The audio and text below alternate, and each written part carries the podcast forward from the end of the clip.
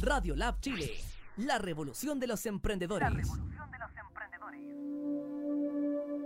Centro Experiencial para el Desarrollo Humano. Talleres de formación para ser facilitador en procesos terapéuticos y además talleres de desarrollo personal, terapias individuales y meditaciones activas. Más información en www.centroexperiencial.com. Centro Experiencial para el Desarrollo Humano. Refugio Mamayuca, un oasis en el corazón del Valle del Elqui.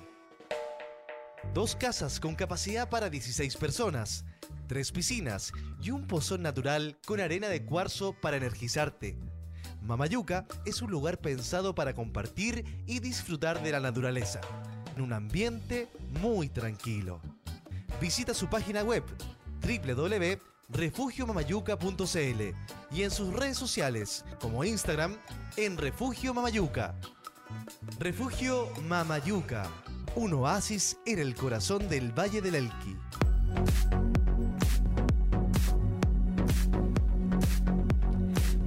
Buenos días de viernes aquí en Radio Lab Chile, la primera radio enfocada en el emprendimiento y en el crecimiento personal. Eh, para los que tengáis posibilidad este fin de semana de ir a escapar un ratito al cajón del Maipo, a conectaros ahí con la energía de las montañas, con el río Maipo, con la naturaleza, eh, qué mejor que ir al pueblo San José de Maipo, Maipo a almorzar a Sabores de Montaña, un lugar exquisito que a una cuadra de la Plaza San José de Maipo, eh, que es una plaza muy autóctona, muy linda, entretenida y está ahí este restaurancillo que es con comida típica del Cajón del Maipo. Aparte muy bonita la decoración, muy, muy buen atendido, os lo recomiendo. Y este sábado, eh, mañana sábado 9 de noviembre, habrá un taller en el Centro Experiencial para el Desarrollo Humano eh, de liberación emocional. Son dos o tres horas de eh, pasar por la pena, la rabia, el perdón, el amor, la sensualidad. Todo en un ambiente de contenido, abrazado, ideal para estos momentos que estamos viviendo y poder eh, expresar, expresar aquellas em, emociones que quizás estamos eh, conteniendo, que nos mantienen apretados para no enfermar, ah, para liberarnos, descansar. Así que el sábado, mañana sábado, 7 de la tarde, eh, Centro Experiencial La Reina, más info en eh, más 569-8899-6232 o podéis escribir a centroexperiencial.gmail.com. Y mm, eh, voy a coger mi texto que tenía preparado para hoy. Eh, hoy viernes, que se suman cuántos días llevamos ya de... mm, Fernando, ¿cuántos días llevamos ya de manifestaciones? Calculo dos semanas, más Llevamos o menos. dos semanas de manifestaciones acá en Santiago, de, o sea, bueno, que en Santiago, Chile, en todo Chile, eh, en que seguimos manifestándonos. Aquí Radio Lab Chile eh, seguimos con la bandera puesta, marchando cada día y... mm, Aquí vamos con nuestra ollita también, a, porque queremos también ser escuchados. Em, de Carlos Peña, lo que el dinero sí puede comprar. Em, dice aquí, lo que constata la sociología con diversas denominaciones que por ahora podemos poner entre paréntesis es que el tránsito de una sociedad tradicional a una moderna se produce cuando las relaciones sociales comienzan a transitar desde el primer tipo de vínculo al segundo. Desde un grupo social amalgamado, porque sus miembros comparten todas las dimensiones de su trayectoria vital, a una en que como consecuencia de la división del trabajo, la conciencia moral colectiva se adelgaza y se vuelve extremadamente abstracta y los sujetos se vinculan unos a otros no porque compartan una misma conciencia moral, que esto viene a ser los valores, religiones, una misma conciencia de origen, sino porque dependen funcionalmente unos de otros. Unos de otros. Cada persona define su identidad también de maneras muy diversas. Un proceso en que la sociedad chilena ha experimentado de forma repentina en las tres últimas décadas. La vida se ha individualizado, la conciencia moral se ha adelgazado, la vida en general se ha hecho más electiva. Estas son algunas de, los pensamientos de Carlos Peña en lo que el dinero sí puede comprar. Y para ello, qué mejor eh, que haber traído también a un invitado, eh, Nicolás Cruz, em, director ejecutivo de Base Pública, fundador de la Fundación Junto al Barrio, arquitecto, em, busca componer un tejido social eh, y la infraestructura en los barrios, eh, generar espacios de, de, escucha, de mm, visibilizar, son palabras que tú eh, recalcas en tu, en tu página web. Bienvenido Nicolás Cruz. Hola, muchas gracias por la invitación, te pasaste. Muy bien, así que bueno, pues eso, te invitábamos para ver cuál es tu mirada en, este en este momento que estamos viviendo como país, eh, donde tú, el, ya en 2015 o hace muchos años, llevas varios años trabajando, eh, metiéndote en, las, los barrios de vulnerabilidad social, buscando eh, una arquitectura social diferente, ¿qué es lo que has generado espacios de de diálogo, ¿no? de vinculación en diferentes zonas de Chile. ¿Cómo ha sido eso hasta el día de hoy y qué es lo que ves ahora con respecto al producto, de lo que no ha funcionado de ello? Sí, em, claro, como contabas tú, yo desde el año, algo así como 2007, eh, que me fui a vivir a, poblaciones de alta vulnerabilidad social, viví largos años ahí em, y luego con el tiempo fui formando la primera fundación que se llama Junto al Barrio, que la mencionabas tú. La Fundación Junto al Barrio trabaja en poblaciones de alta vulnerabilidad social. Eh, nos insertamos con profesionales que trabajan desde el mundo de la arquitectura y de la sociología. Eh, por un lado, construcción de espacios públicos y por otro, fortalecimiento del tejido social y fortalecimiento de los dirigentes sociales en los territorios. ¿okay? Eh, esa fundación que construyó puentes entre empresas privadas, pobladores, municipios, dirigentes sociales, etcétera, se consolidó. Hoy día junto al barrio trabajan más de 50 profesionales en varias regiones, haciendo este trabajo en los territorios más excluidos de Chile, el más vulnerado. Y luego formó eh, Base Pública, que es una, es una fundación que quiere articular a la sociedad civil, a las fundaciones en Chile, y difundir la acción que ellos hacen para un desarrollo sostenible.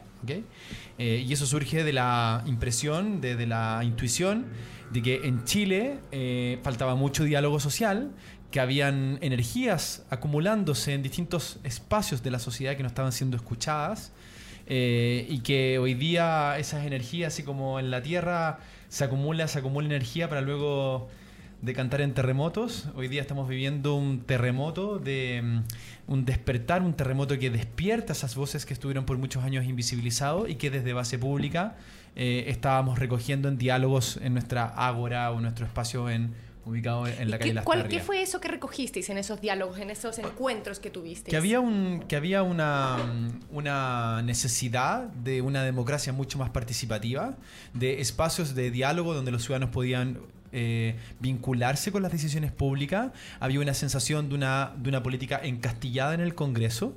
Eh, que no estaba como escuchando las demandas sociales, que estaban en sus propias conversaciones y en distintos temas fuimos observando esta organización de personas que estaban intentando instalar discusiones públicas en, eh, en, los tomadores de decisión.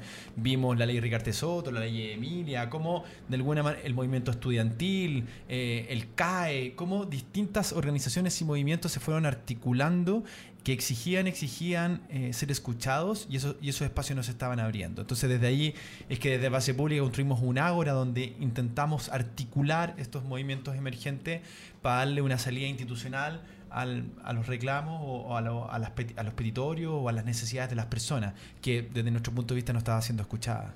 Eh, leía, veía yo en algunos de tus reportajes antiguos que has hecho en los medios de comunicación, Nicolás, eh, que eh, decías tú que la importancia de encontrarse primero los, seres humanos, ¿no? nosotros, eh, saber quién eres, de dónde vienes, eh, qué haces, qué te gusta, antes de quizás ir a lo, a lo realmente, sí, es verdad que hay una necesidad imperante, que hay que construir algo eh, que nos va a beneficiar a todos, pero antes de eso, ¿quiénes somos? ¿Quién eres tú? ¿De dónde vienes? más allá de de las diferencias sociales, económicas que puedan haber o de intereses eh, de la vida, ¿no? que al final son muchos. Como... Sí, mira, yo diría que hay una política encastillada, pero también hay una ciudadanía encastillada. ¿Ya? Eh, o sea, eh, la, verdad es que no, no, hemos sido capaces nosotros de construir ciudades, espacios de encuentro, de articulación, de, de donde pares improbables se puedan encontrar. Eh, tenemos una cultura que desde la casa eh, nos enseñaron a, que las cosas importantes como la religión, como la política, nos hablan en la mesa. eh, eh, tenemos pocos espacios de participación, entonces los ciudadanos encuentran en la calle el único espacio, o en la protesta, o en la quema, o en la destrucción, el único mecanismo para ser escuchado. Entonces, desde ahí tenemos barrios totalmente que actúan como que no actúan como una comunidad, sino que vemos cada vez más un individualismo, que es más fácil por una reja, un cerco alto, antes de tocar al vecino y entender que somos comunidad. Entonces, eh, hemos crecido en un miedo respecto del otro, eh, le tenemos temor al otro. Hay una cifra que es muy impactante en Chile, solamente el 12% de las personas confían en un desconocido. Eso habla de una crisis moral, de una crisis de identidad profunda en Chile. Y eso, eh, perdóname la intervención, esto tú lo, tú lo porque tú en algún momento te escuché también que mencionabas que en los, en los barrios de más con menos economía, con más eh, dificultad económica, pues ahí se daba más esta ayuda o esta red entre las personas. Pero eh, por lo que me estás, te estoy escuchando, me da a entender que en verdad mm, tampoco es tan así. O... No, mira, lo, que pasa es lo siguiente. Yo cuando, cuando me fui a ir a los barrios más vulnerables y, empezamos a trabajar en, junto al barrio, eh, digamos, hay una riqueza en esos territorios que es tremenda. O sea, hay una necesidad del otro. Las personas que viven, digamos, en, mayor exclusión y vulnerabilidad necesitan. Claro, necesitan. no, tienes, no tienes la nana Pero si lo ponemos serios, también podemos entender que nos necesitamos siempre. siempre. O sea, esto es una prueba de que, de que qué pasa cuando nos invisibilizamos, cuando no, no, cuando no entendemos que el otro es un igual. es, un igual. Eh, entonces, desde ahí, pero también es cierto que en estos barrios hay tremendas desigualdades y una tremenda violencia instalada a partir del narco y de la cultura narco, de, la cultura narco y una desidia del Estado en estos territorios. O sea, no hay Estado ahí. No, llega el Estado. Lo único que llega es una mala policía eh, a custodiar, digamos, eh, a, que todo siga igual. Eh, entonces, y, y, todas esas personas que viven en esos territorios más, más vulnerados y excluidos son números son políticas, son números de políticas públicas, pero no hay una identificación eh, real y un encuentro real con las personas que viven esa marginación. Eh, hay una clase política, como te decía, encastillada, que tiene que ver con que, que no conocen en profundidad la realidad de los barrios, que sí probablemente la conocen los alcaldes, y el rol de los alcaldes es fundamental ahí. Pero muchos de, de los barrios donde nosotros entramos, el propio alcalde nos decía, aquí no puedo entrar, eh, estoy lejos de estas personas es complicado trabajar ahí, es inseguro para las personas del municipio. Entonces, eh, la verdad es que esa, ese bolsón, ese gueto, como le llaman, guetos de exclusión, eh, se, fueron, se fueron fortaleciendo en una percepción de invisibilidad. Eh, ¿Hay muchos guetos así aquí en Chile o en Santiago? Focalizándolo Tenemos una sociedad guetificada, totalmente. O sea, la exclusión de nuestra ciudad, cómo desplazamos a los sectores más pobres a vivir a las periferias de las ciudades, fue una política pública deliberada. Eh, fue el dominio del mercado por sobre el valor de la tierra.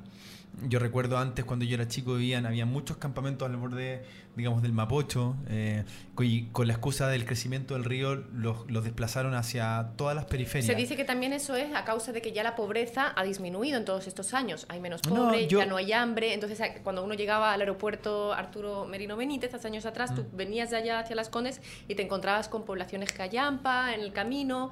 Eh, era, era un escenario donde veías la desigualdad. El día de hoy ya no ves eso y es que, bueno, los campamentos, por ejemplo, hoy día están creciendo, eh, producto de otras dinámicas que tienen que ver con la migración. Em, eh, la pobreza ha cambiado. Eh, yo recuerdo en las, poblaciones antes había muchos clubes de alcohólicos anónimos, como una expresión de, como una expresión de pobreza y desesperanza. Hoy día mm, ya casi no hay, pero lo que hay hay muchos carteles de droga.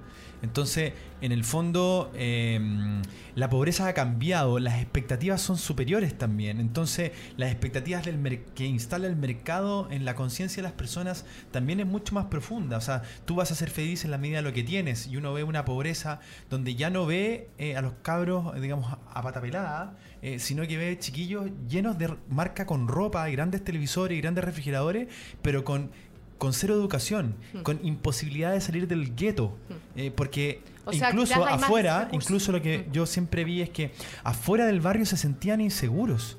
Son chicos, es una juventud profundamente insegura y violenta, que fuera del barrio se sienten muy, muy asustados. Eh, son otras dinámicas de pobreza que desde mi punto de vista incluso pueden llegar a ser peores. O sea, en el fondo ahí como que me da la sensación de lo que me dices, como que la- el ser humano ha perdido su propia dignidad en ese lugar, su propio, Sí, po. Su virtud, su ser, su Fíjate alma que de antes, por manera. ejemplo, en las poblaciones existía mucho, mucho más colaboración respecto a las ollas comunes, respecto de, de- de- de todo lo que pasó, digamos, en dictadura, cómo la gente se organizaba para protegerse. Eh, hoy día no, po. hoy día uno va a la población del castillo y la gente vive en jaulas de pájaro, o sea, es, es- son casas enrejadas hasta por el techo. Eh, es, es muy impactante. eh, y claro, y es- este niño que murió de una bala loca que entró por el techo, o sea, en el fondo es otra pobreza mucho más violenta lo que era antes. ¿Y tú Em, crees que la migración que viene del campo también a la ciudad, con mejores, en la ciudad que te promete un- una mayor evolución, crecimiento? Sí, eh, eso, eso fue en la época de los, de los 60, 50, 70, la migración campo-ciudad, donde las ciudades ofrecían eh, grados de oportunidad mayor que lo ofrecía, digamos, el mundo rural. Eh, hoy día la migración es extranjera, eh, también boliviana, peruana, venezolana, colombiana. Y entonces en Antofagasta y en lugares así ha crecido los campamentos cualquier cantidad. de gente extranjera. Extranjera, sí. Y, y en el fondo eh, son otros desafíos que, o sea, el país ya no es el de antes, pero son otros desafíos que requieren otras respuestas. Y por eso es tan importante la cohesión, es, es cohesionar y dialogar entre distintos actores, lo que hacemos en base pública. Porque a desafíos complejos tú tienes que juntar eh, mentes complejas. o sea, en el fondo, juntar distintas eh, modos de pensar en la búsqueda de soluciones, porque hoy día también, por ejemplo, la pobreza ya no se mide por ingresos, se mide multidisciplinar, o sea, eh, multidimensional. Eh, eh, en el fondo, la pobreza la determinan distintos factores y para erradicar la pobreza tienes que tener a gente de la arquitectura, gente de la sociología, gente de la economía. entonces, para, en el fondo necesitamos políticas mucho más innovadoras y la innovación se produce cuando tú mezclas cosas que no estabas acostumbrado a mezclar. Entonces, eh, hoy día las respuestas son mucho más complejas que antes. Antes era el pan, ¿Cómo es que la comida y el, y, y el abrigo. Eh, hoy día la gente ya no necesita abrigo, ya no Mm, necesita... eh, claro. Son otras dinámicas. Claro. ¿Y cómo, cómo hace eh, base pública para llegar a, a quizá, porque vosotros queréis en el fondo Sí. ser escuchados, alzar, recoger todas estas necesidades de las personas eh, y, y llevarlas a, a las políticas, ¿no? Sí. Para que a las políticas públicas, Sí. al- a las comunas. ¿Cómo, ¿Cómo lo hacéis? ¿Cómo lo ejercéis? Bueno, eh, desde las posibilidades que tiene una fundación pequeña con el tremendo desafío que tenemos como país. O sea, lo primero es que lo primero que diagnosticamos nosotros es que las fundaciones en Chile vienen desarrollando hace 100 años un trabajo de sostenibilidad en la línea del desarrollo sostenible muy muy profundo. Protección de la infancia, educación, medio ambiente. Si usted fija, todas las organizaciones que han parado y que han custodiado el medio ambiente son ONGs. Entonces, desde ahí hay una vanguardia que nosotros queremos poner en valor. Y así como los políticos tienen los partidos y el Congreso donde se juntan a deliberar, así como el empresariado tiene la CPC, la SOFOFA, ICARE, NADE y la Casa de Piedra donde se junta a dialogar, la sociedad civil no tenía un espacio de, de articulación y difusión. Eh, y lo que estamos haciendo primero que nada es juntar a las organizaciones por tema, articularlas entre sí, que se conozcan y vincularlas con el sector público y con el sector empresarial para buscar colectivamente solución a los problemas públicos. Y, eso es lo que estamos haciendo. Un ejemplo de eso es el consorcio Ciudad, o sea, perdón, la Alianza Ciudad, donde está junto al barrio, donde está Techo para Chile, Urbanismo Social, Fundación Mi Parque, puras fundaciones que trabajan la problemática de las ciudades. Y a eso se suman empresas que contribuyen para levantar contenidos, eh, contenidos periodísticos, conversaciones, diálogo, entrevistas, reportajes, que den cuenta de lo que está pasando en los territorios. Eh, eh, esa es la realidad que estuvo invisibilizada en Chile y nosotros desde las ONG y las fundaciones, es la, es la- esa realidad es la que queremos levantar, con el apoyo de empresas que nos apoyen a, la gestión de recursos. Bueno, comunidad, de nuevamente os cuento que estamos con el arquitecto eh, Nicolás Cruz, director ejecutivo de Base Pública. Eh, y dentro del programa he incorporado una nueva temática que es significado etimológico. Y fíjate tú que busqué el significado de Nicolás, no te lo voy a mostrar y te lo voy a decir yo. Ya, ya lo sé, ya lo, ¿Ya sé. lo sabes. Lo es que me encantó porque lo leí y dije, joder, qué curioso. Como, como eso de que las casualidades no existen, ¿Eh? por algo, por algo es y te hace sentido. Y dice, la victoria del pueblo. Sí. La victoria del pueblo, o sea, es como que... Tiene dos, claro, eh, viene es como Nicodemo, tiene, tiene esa, Sí. eh, que Nico es como victoria o elegido o amado y, y Nicodemo, demo, democracia, pueblo, Sí. como elegido el victorioso del pueblo, algo así. eh, eh, sí, no. No, muy... Muy, mucha la carga. Sí, y luego también cruz, eh, claro, estaba mirando lo que es cruz, y una cruz, eh, ya sabemos lo que es una cruz, pero más allá del- de la simbología judío-cristiana que, no- que- que nos han impuesto, una cruz, así como la vemos, es un signo más, una suma. Y tú dices... eh, Es un martirio. la cruz, Juntos, es- un- somos una- más fuertes. Has dicho esa frase, juntos somos más fuertes. Sí, sí. Es, una, es una cosa que conversamos siempre con las dirigentes en los barrios, que yo les decía, eh, cuando uno intenta instalar el sentido de comunidad, yo les comentaba que ser comunidad es, es la diferencia entre caminar solo y caminar acompañado. Cuando uno camina solo, es muy probable que te violen los derechos. Si alguien te quiere asaltar, te va a asaltar si andas solo. Cuando uno es comunidad y vas, con- y vas acompañado y junto, es muy probable que alguien que te quiera violar los derechos lo haga. Entonces, por eso es tan importante el tema de la comunidad, más allá de la contención, del diálogo, de los afectos, de, es- es- tiene que ver con, la valoración de los derechos colectivos, de, la- de aquellas cosas que podemos proteger juntos. Por eso nos necesitamos, por eso esta, esta idea de un capitalismo individualista, donde el progreso material va a satisfacer todas las necesidades del hombre o de la mujer, del ser humano, es una falsedad en sí misma, porque nadie puede vivir solo. Estamos llamados a ser con los, de- a ser con los demás. Y hoy día, a, a puertas de, una crisis ecológica o eh, viviendo una crisis ecológica tremenda, eh, y entendiendo que la ecología eh, siempre va ligada a lo social, la ecología integral es, medio ambiente y social, tenemos los tremendos desafíos que resolver en colectivo. Si aquí solo no nos vamos a salvar, vivimos todos en esta familia planetaria y estamos destinados a trabajar juntos por ello. Entonces, el, sentido de comunidad dice de aquellos valores que uno puede instalar en el otro para, para yo ganar y el otro ganar, pero eso implica también renunciar a, privilegios propios. Eh, y ese es un tremendo desafío que tenemos como sociedad, especialmente en una sociedad tan individu- individualizada como la nuestra. Bueno, claro, ahora mismo nos hemos encontrado con que han aparecido las sombras de este, de este país, ¿no? Como que estábamos en una luz. Aparecieron las luces. Eh, también aparecieron las luces, muy bonito, sí, porque de alguna manera también puede ser. O sea, hay una mirada más optimista de tu parte a ello. va a ser optimista en la medida que transitemos esto en una, en una paz social. Eh, una bala eh, puede destruir todo el sueño de un país. Entonces, en la medida que nosotros seamos capaces de, de, avanzar en este proceso en paz, eh, respetando al otro, en el entendimiento y en el diálogo, una clase política instalada en, el- en- los dolores de las personas, eh, empática con lo que el pueblo necesita o el pueblo demanda de ello, eh, esto es lo mejor que le puede pasar a Chile.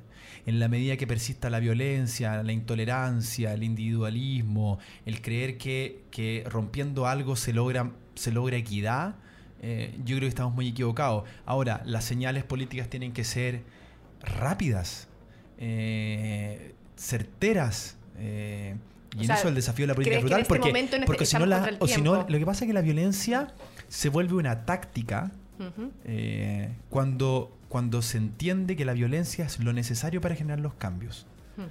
Que es lo que está pasando en este momento. Exacto.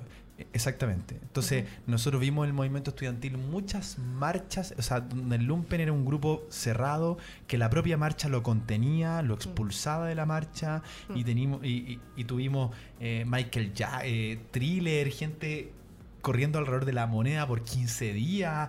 Tuvimos una expresión de fraternidad en ese movimiento que fue, que es distinto a lo que estamos viendo ahora. Pero te- si, si te das cuenta, la sensación es que todo eso que hicimos fraternalmente no fue suficiente para doblarle la mano a esta inequidad.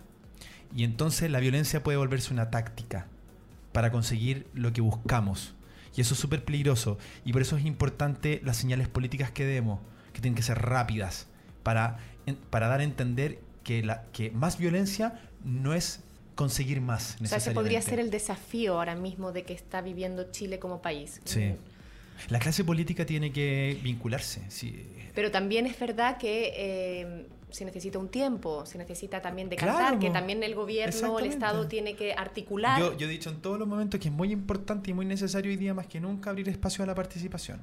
O sea, los anuncios hacia la participación. La sensación de la gente cuando tú conversas con ella, o mi experiencia ha sido que, que he conversado con mucha durante este tiempo, es como no fuimos escuchados. Ya, po. Entonces lo primero que hay que hacer es abrir espacios de escucha vinculante.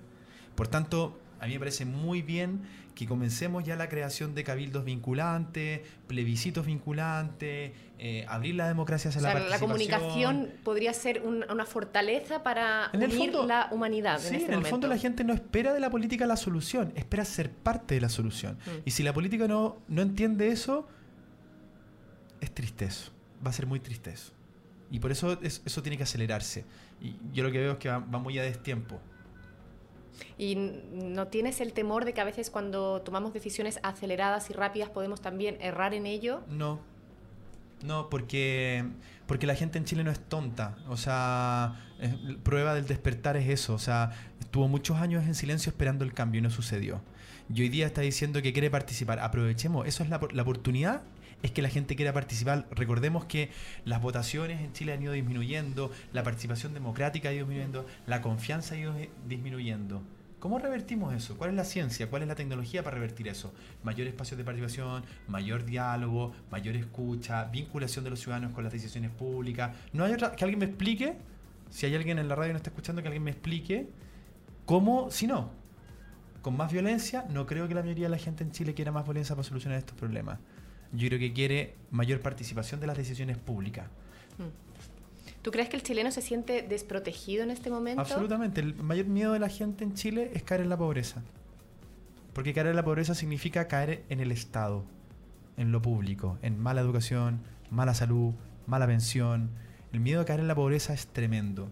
Y entonces, eh, eh, eh, eh, y cuando tenemos que la gran mayoría de las familias chilenas tiene una enfermedad, tiene un accidente, pierde la pega, cae en la pobreza, eh, es, un, es un leviatán, es un monstruo, una amenaza tremenda.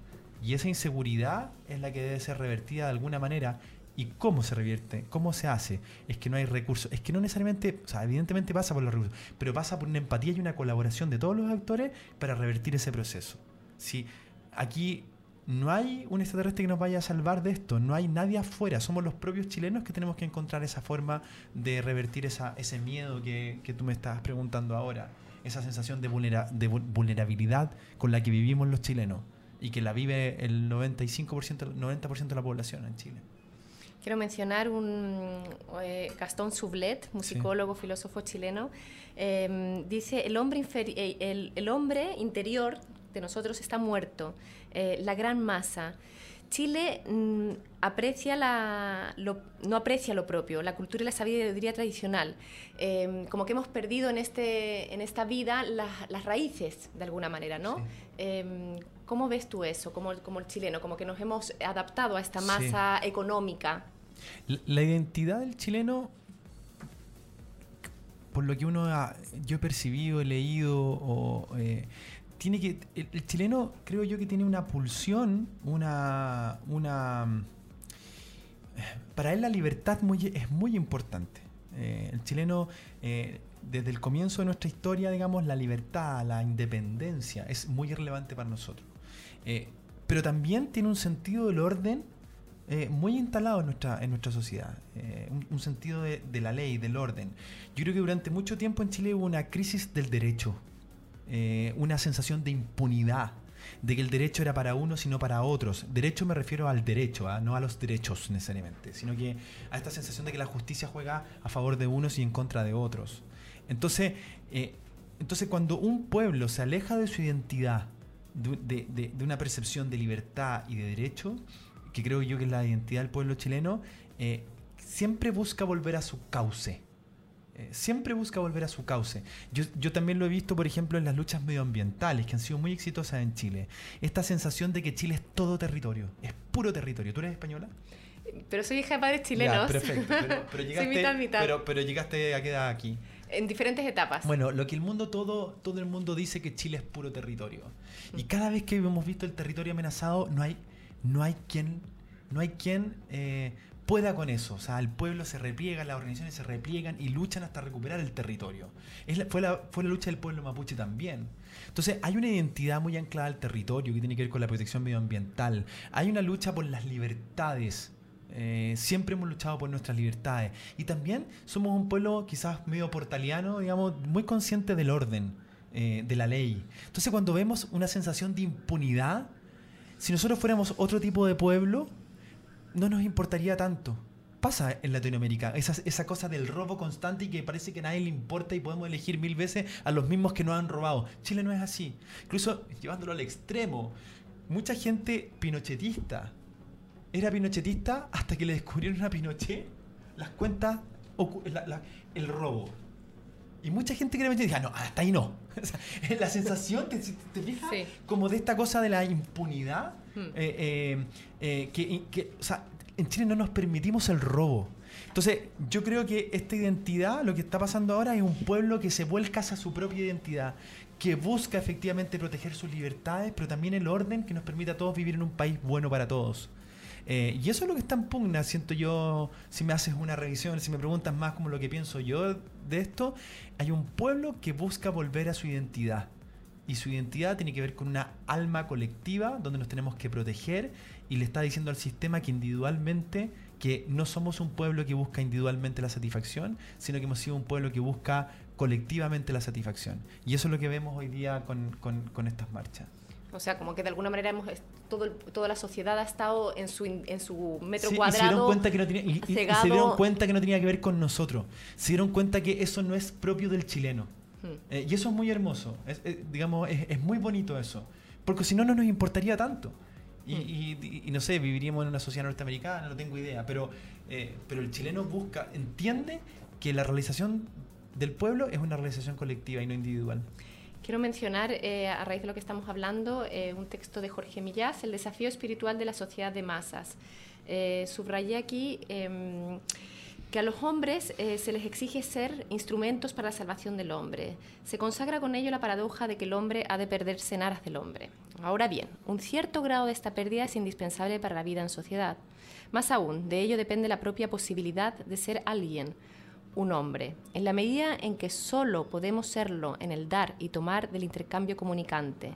Fuera de él quedan frustradas innumerables posibilidades de la propia individualidad o plenitud humana de existencia. La individualidad hermética, monologante, no es ni siquiera una individualidad malograda, es apenas preindividualidad. La singularidad plenaria del hombre solo es posible en las múltiples formas de la comunicación, desde el amor al pensamiento racional es esto lo que en definitiva significa que el hombre sea un ser social. ¿Cuál es tu pensamiento? es que eso somos, o sea, eh, en el fondo lo que constituye al ahí un poquito el hombre, al ser humano, por decir hombres y mujeres, sí, sí, sí, eh, lo que constituye al ser humano, además es tan chileno eso, el cagüín chileno, la copucha chilena, mm. eh, en el fondo este sentido de, de, la señora en los barrios que, que cachaba todo lo que pasaba en el barrio, eso es tan identitario nuestro tan identitario nuestro que no se da en otros países. El Cahuín mapuche, mm. cuando se iban, se fondeaban en el bosque a hablar sobre los temas de la comunidad. O sea, en el fondo nuestra identidad está, eh, el parlamentar es algo muy mapuche. Mm. Está dentro de la identidad más profunda de nuestro territorio, está este hermetismo de Chile, esta cordillera y este mar que nos tiraba hacia, hacia el Pacífico. Este, eh, Simón Bolívar, Simón Bolívar eh, hablaba que el, único país en Chile que, que, él creía que después de la independencia, de las independencias de toda Latinoamérica, podía llegar a la libertad, era el pueblo chileno. Precisamente por esta sensación de, de de frontera que tenía con el resto del mundo, que no, lo iban a influenciar las modas asiáticas, europeas. Eh, es eso, es muy identitario de los chilenos. Entonces, si es, que si que nosotros entendemos que eso es propio de nuestra identidad, que tiene que ver con nuestros pueblos originarios, que tiene que ver con la forma en que constituimos el país, eh, volvemos a construir eso y dialogamos, podemos poner urgencias eh, y desafíos súper dignos para un pueblo como el chileno. Por ejemplo, fin a la pobreza dialoguemos profundamente para acabar con la pobreza en Chile. Es el, país, el primer país latinoamericano en acabar con la pobreza. Em, a mí me pasa que yo no lo veo lejos eso. Me pasa que yo siento que estamos a un paso de, si somos lo suficientemente valientes, empresarios valientes, políticos valientes, sociedad valiente, y ponemos eso como fin, es que lo vamos a lograr si el ser humano puede construir todo lo que imagina. O sea, es- me llega una mirada súper optimista en este momento de, de lo que estamos porque- viviendo. Porque las crisis son para eso, son para instalar un optimismo radical. Eh, o sea, en el fondo, imagínate tú estás en una crisis y solo ves desesperanza adelante. Desesperanza. Te vas a quedar instalado en la crisis y vas a salir de la crisis peor de lo que lo lo viste. Si uno en una crisis lo ve como una oportunidad de renacer, de, de- de buscar fines superiores, de, de apostar a lo colectivo versus lo individual, eh, siempre se ha tratado de eso. El ser humano siempre se ha, se ha- siempre se ha las crisis siempre se han tratado de la misma manera. Cuando fue la crisis posguerra en, en, digamos en Europa crearon la Comunidad Económica Europea. Dijeron, cooperemos entre nosotros y se creó una gran comunidad. Quizás faltan Eh. en este momento, porque a mí me llega, no sé a ti, bastante desesperanza de la sociedad en este momento. Quizás un, un mensaje así. Bueno, yo creo que la violencia va a acabar cuando todos entendamos que esto es una tremenda oportunidad para nosotros. Y eso es el ejercicio cotidiano que todos podemos hacer día a día. O sea, en el fondo que la violencia no nos cegue eh, a la oportunidad de transformación y cambio positivo que podemos experimentar en este proceso. La violencia va a acabar en la medida que todos nosotros podamos contener amorosamente esa violencia y empezar a pensar con esperanza sobre nuestro país. No hay otra manera. Ser fe radical. Tenemos que instalar una fe radical en el corazón de todos los chilenos. Ahora sucede que acá en Chile, cuando hablamos de violencia, claro, se suele decir, ah, violencia. Unos piensan en, la, gente que está en las manifestaciones, en la gente que quema, en la que- gente que, destroza, que destruye el país. Y por otro lado, eh, la otra gente piensa que los que hacen violencia, ejercen violencia, son, por una parte, el Estado, los políticos y, sobre todo en este momento, las fuerzas, bueno, los carabineros, la, la gente que está ahí, que, que- que sí, que ejercen violencia, que, Sí, que po. las bombas lacrimógenas, que los zorrillos, Sí. que los guanacos, que, los disparos, que la presión. Y, eh, entonces, ¿cuál es la violencia? ¿Dónde- Ya. Eh, Esto es un tema muy, muy profundo. Hay una violencia instalada en nuestro modelo de desarrollo que es tremenda. Eh, para los que trabajamos en poblaciones, en territorios, vemos que esa violencia es cotidiana. Hay una normalización de la violencia.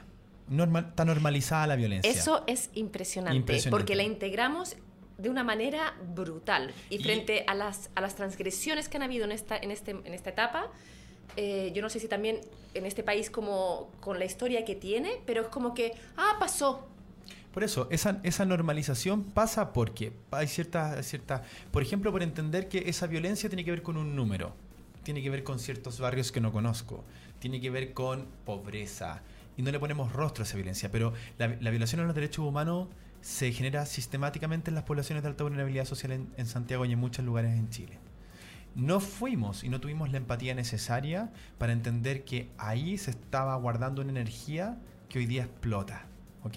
Entonces, cuando pensamos en la paz, hay una paz que es. Hay una paz que tiene que ver con lo inmediato y una paz que tiene que ver con la, con, con la paz estructural. No vamos a alcanzar una paz estructural, una, una paz sostenible en el tiempo, si no abordamos aquellas condiciones que generan una violencia, que- si no abordamos esa violencia normalizada. Eso es lo primero. Entonces, eso, ¿cómo se soluciona esa pobreza, eh, esa violencia normalizada?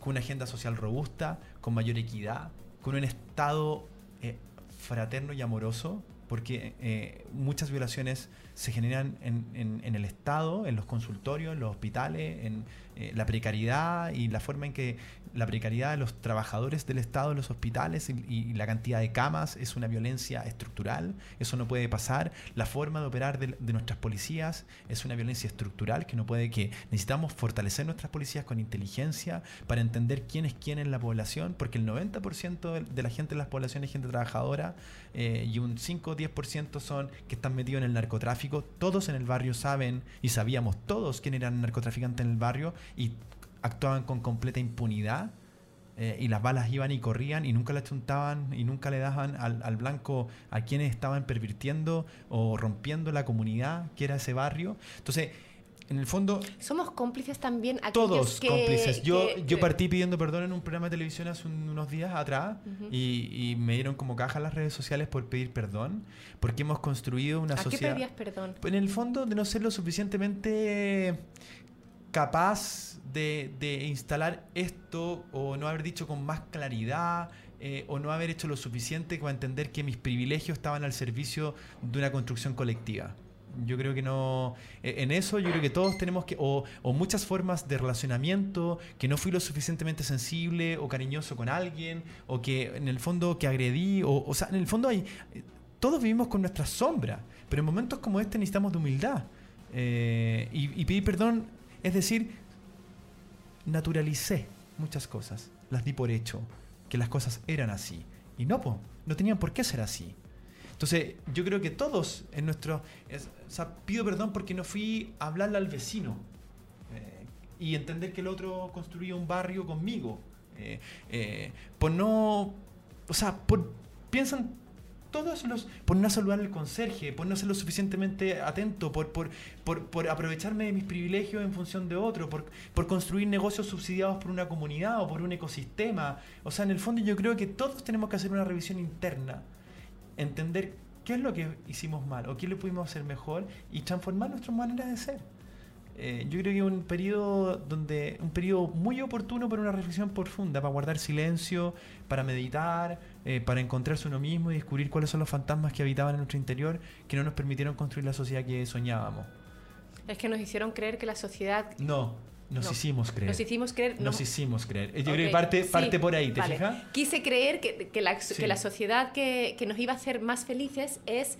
eh, es que yo no creo eso, por eso digo yo no lo, lo extrapolo, porque yo en verdad soy bastante del otro lado, pero que, que no es el dinero o que no es la competitividad, que no es eh, el tengo más que tú, que no es el, mi éxito profesional, que Sí. no son eh, esas cosas las que me van a hacer ser más feliz.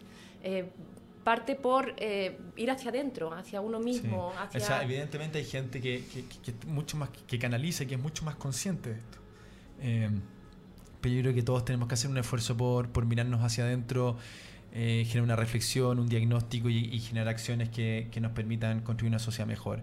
Desde, como decía Pachams, este, este doctor, la revolución se puede generar en un ascensor, en la medida que hagas, que hagas sonreír a otro. ¿Te fijas? Entonces, yo creo que...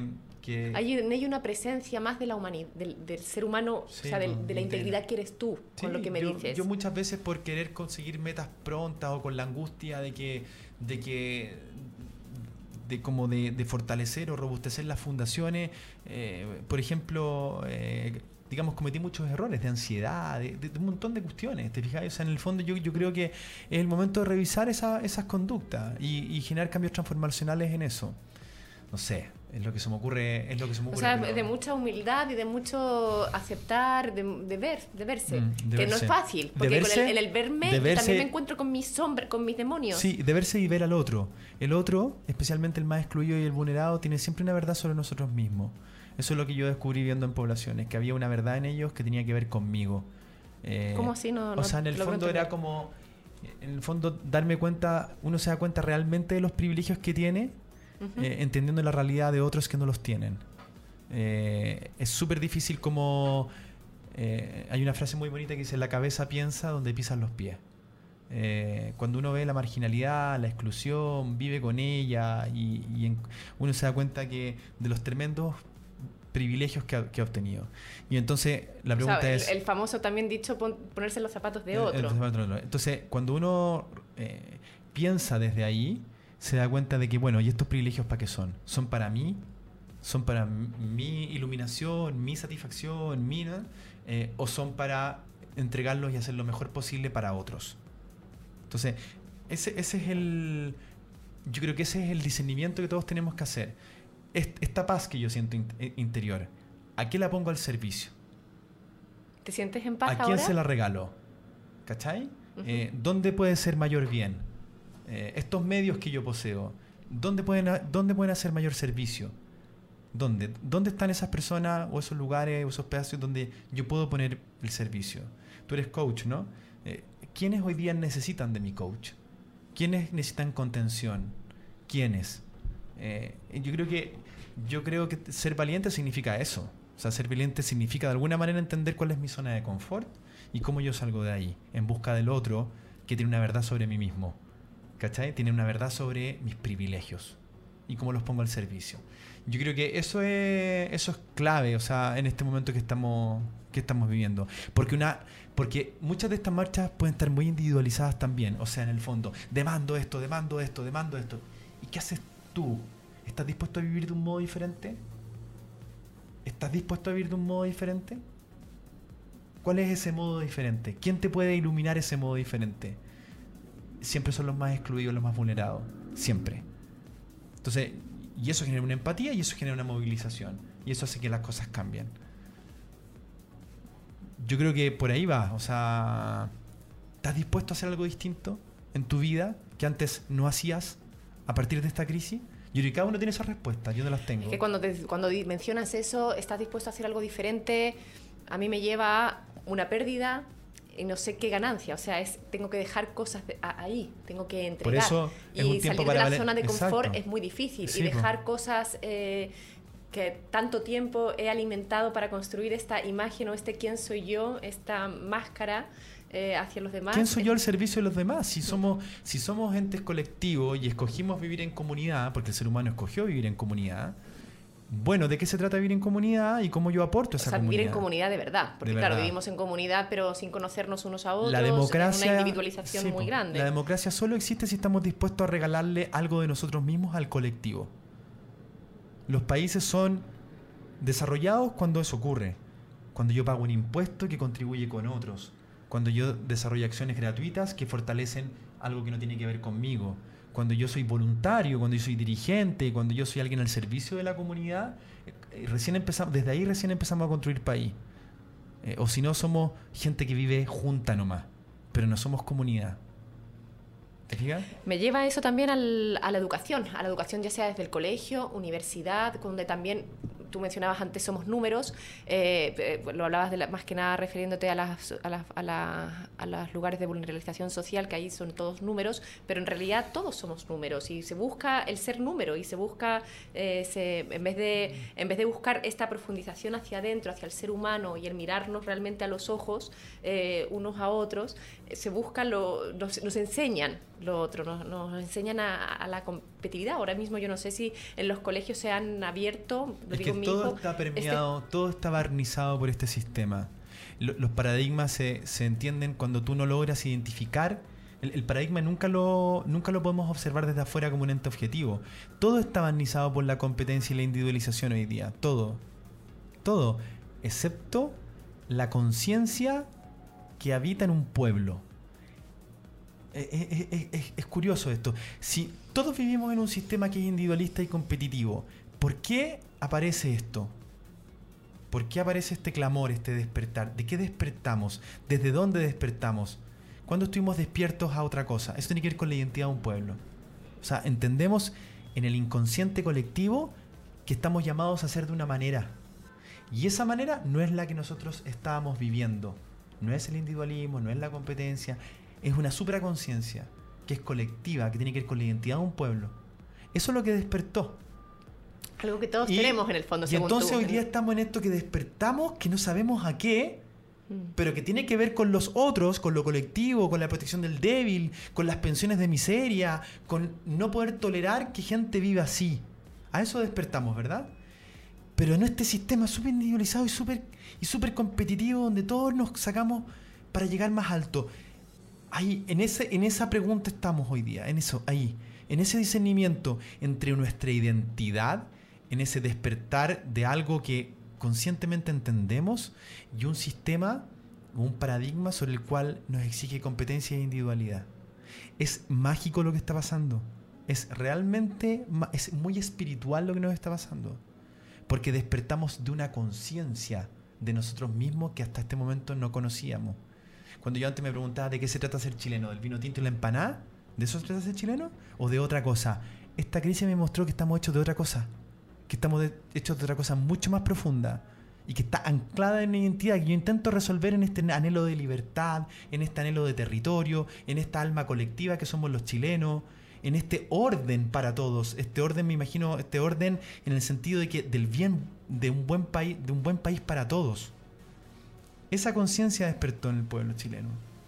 Esa conciencia no pudo haber despertado, no alguien no inoculó en nosotros esa conciencia, esa conciencia está en el espíritu de un pueblo que hoy día se levanta frente a esto. Eso es lo mágico que está pasando, eso es lo más espiritual, es probablemente lo más espiritual que nos ha pasado en el pueblo chileno. Esto. Y es lo más espiritual que he escuchado en este último tiempo. Me, me conmueve es escuchar eso, eso que estás diciendo. Esto es lo más espiritual que podemos vivir. Esto es puro espíritu. O sea, es transformación total. Total, es cambio de piel, es metamorfosis a una identidad. La, la- la oruga no sabía que era mariposa hasta que se... e- Es lo mismo. Hay algo aquí que está despertando una conciencia mucho más colectiva sobre un sistema que no tenía que ver con nosotros, que no tenía que ver con nuestra esencia, que no tenía que ver con nuestro espíritu, con nuestra identidad de pueblo. Y eso es lo que estamos viendo. Entonces, ¿quién puede ser tan miope para no entender que esto es una tremenda oportunidad de encontrarnos nuevamente con nuestro espíritu, con nuestros poetas, con, con nuestro territorio, con nuestra diversidad? eh, Con la cultura, con, con la las tradiciones, con cultura, la las música. tradiciones, la música, es lo que uno los vio en la cantos. marcha aquí acá abajo cuando el viernes. Eso es lo que vimos, la expresión de un pueblo que quería transitar junto. De un pueblo multicolor. Cuando Sí. tú mencionas que aquí estaba todo, todo mezclado. Estaban los mapuches, estaban las barras del Colo Colo, de la U, estaban los...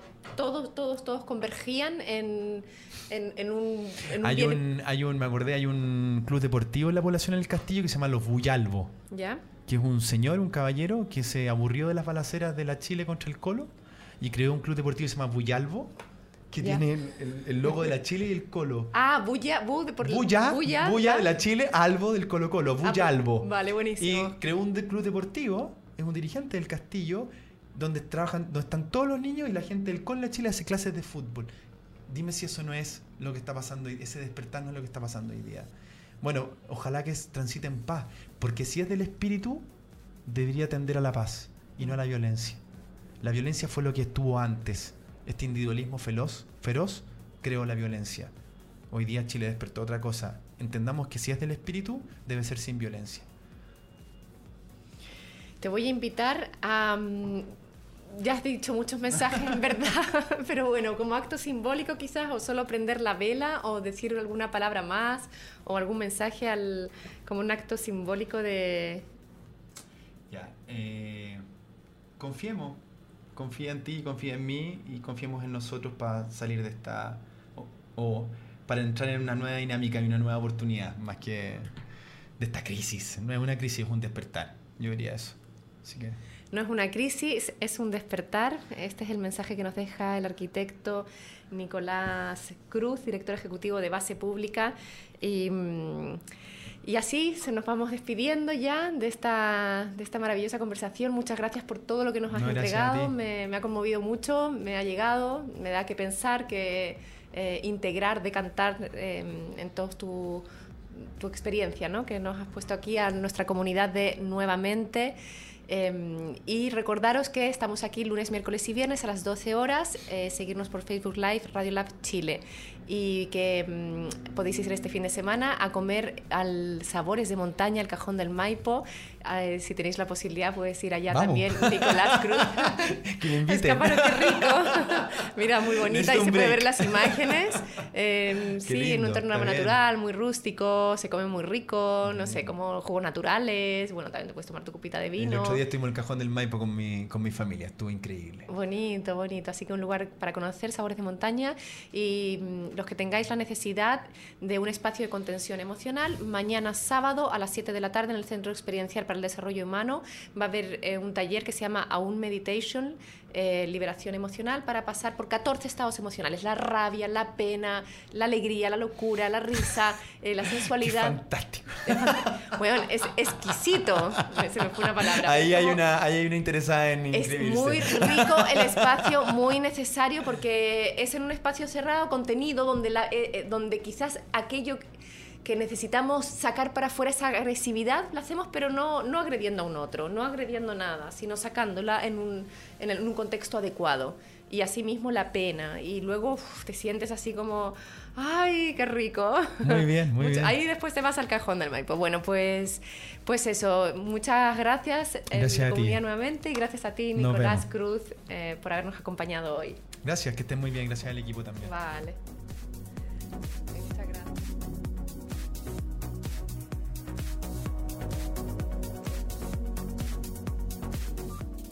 Este programa es presentado por Centro Experiencial para el Desarrollo Humano.